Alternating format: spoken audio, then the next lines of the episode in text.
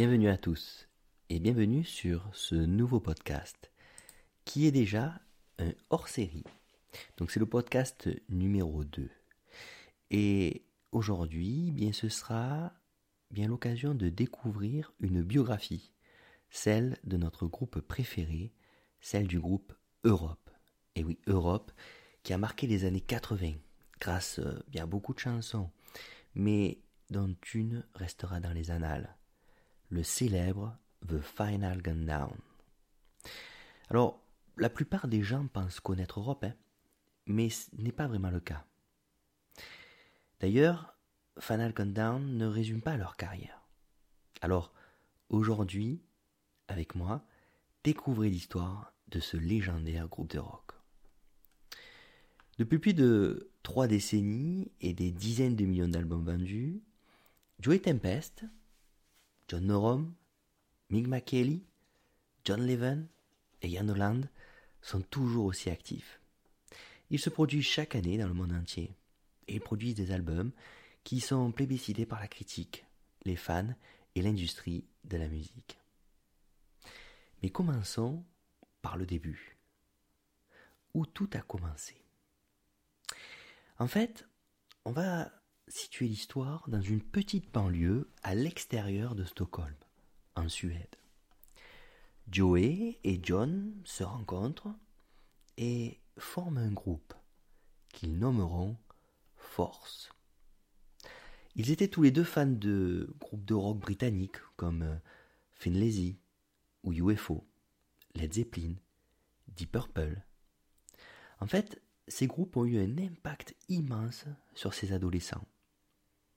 Alors, qu'ont-ils fait Bien, ils ont enregistré leur première démo à l'âge de 15, 16, 17 ans. Alors, ils se font refuser dans pratiquement bien toutes les maisons de disques. Oui, celles-ci, euh, prétextant que les guitares sont trop lourdes, leurs cheveux trop longs. Ce n'est pas quelque chose de courant en Suède à cette époque. Mais ils ne se découragent pas. Ils changent de nom ils s'appelleront désormais Europe. Et c'est Joey Tempest qui a l'idée de prendre ce nom. Il le propose au groupe. Assez dubitatif au départ, ils, ils acceptent finalement l'idée. Un ami les inscrit à un concours de groupe de rock qui se situe à Stockholm. Le premier prix était un contrat d'enregistrement et il remporte ce concours à la surprise de tous. Europe sort donc son album éponyme en 1983. Suivront trois albums de légende. Le deuxième album, Wings of Tomorrow, qui les tourne vers l'international. Et puis, grâce à cela, Epic Records les remarque. Maintenant, Sony Music et leur signe un contrat de cinq albums. Ils sortent leur troisième album, le plus connu peut-être, The Final Countdown, en 1986. Alors ils prennent le réalisateur de Journée, le producteur Kevin Nelson pour faire cet album. Et le succès est au rendez-vous.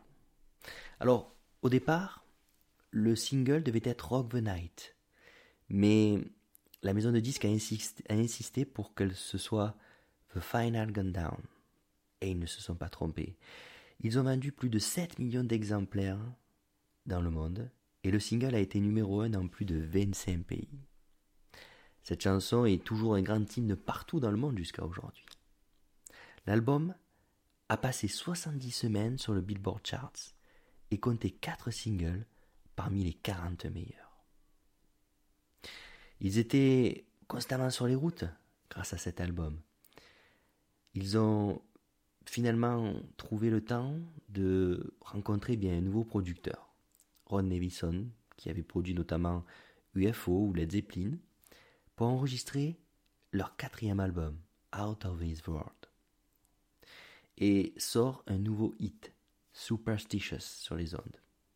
Du coup, Europe eh bien, commence une nouvelle tournée mondiale de deux ans, dont une tournée aux États-Unis. Le groupe est d'ailleurs invité sur la majestueuse tournée Hysteria de leur ami Def Leppard. En 1990, le groupe déménage à Los Angeles pour enregistrer leur cinquième album, Prisoners in Paradise.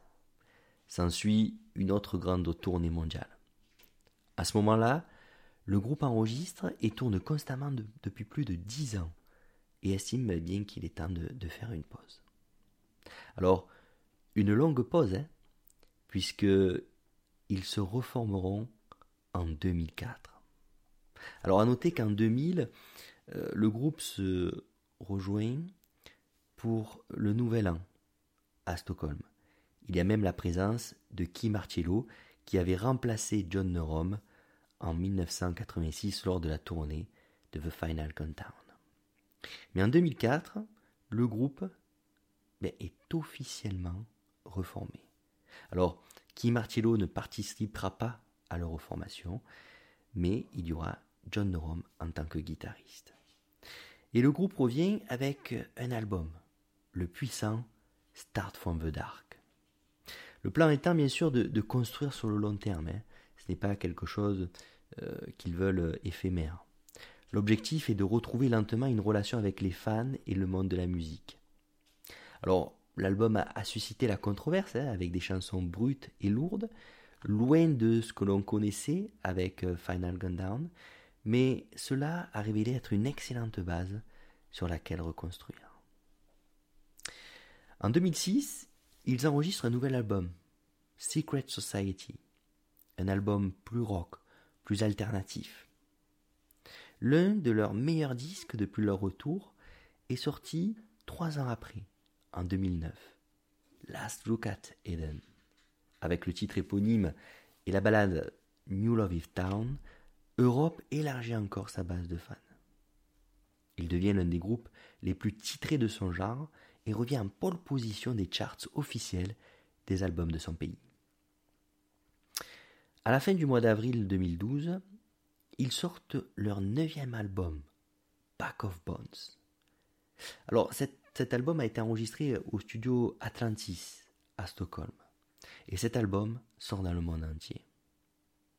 Alors, ils produisent des singles, Not Supposed to Sing the Blues, Firebox, et ce disque est produit par Kevin Charley.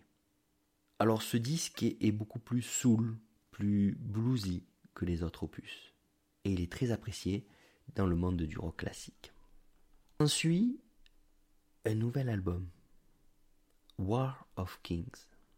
Alors Europe euh, enregistrera ce, nouvel album dans les studios euh, à Stockholm. C'est le premier groupe d'ailleurs à enregistrer là-bas. En harmonie avec l'ambiance des deux précédents albums, et dans l'espoir bien de donner encore plus de liberté à leur créativité, bien le groupe a choisi le producteur américain Dave Cobb. Ce producteur avait fait un travail incroyable sur euh, des disques de, Rival Sons. Alors, l'année 2016 hein, marque pour le groupe un tournant dans leur carrière. Le 30e anniversaire de leur album phare, The Final Countdown. Et pour fêter cela, eh bien le groupe organise une série de spectacles spéciaux dans toute l'Europe. Ils interprètent bien l'intégralité de l'album War of King, suivi de l'intégralité de l'album The Final Countdown. Leur spectacle à guichet fermé à la célèbre Roundhouse de Londres a été enregistré pour une sortie en DVD au début de 2017. On en vient maintenant au dernier album, qui est sorti déjà en 2017. C'est son onzième. Work the Earth. L'album présente des illustrations originales du célèbre artiste de Los Angeles, Mike Sportes, de Phil Smart. Il a été enregistré au célèbre studio Abbey Road à Londres, et encore une fois, bien Europe travaille avec le producteur primé au, Grammy, Dave Cobb, donc producteur, on le rappelle, hein, de Rival Sons, Shooter Jennings, Jason Disbell, Chris Stapleton. Europe euh, remporte un Grammy suédois pour Walk the Earth en 2018, sa première récompense. Ils ne se sont pas arrêtés là, Europe tourne depuis euh, ce moment-là et annonce un album en 2023 qu'on attend avec impatience. Voilà, j'espère que vous avez pris plaisir à écouter bien l'histoire du groupe Europe, biographie qui peut être retrouvée bien sur mon site internet europeveband.fr, donc dans la rubrique hein, Europe, biographie Europe. Je vous remercie de l'écoute, j'espère que vous avez pris plaisir à écouter ce podcast et je vous dis à très bientôt.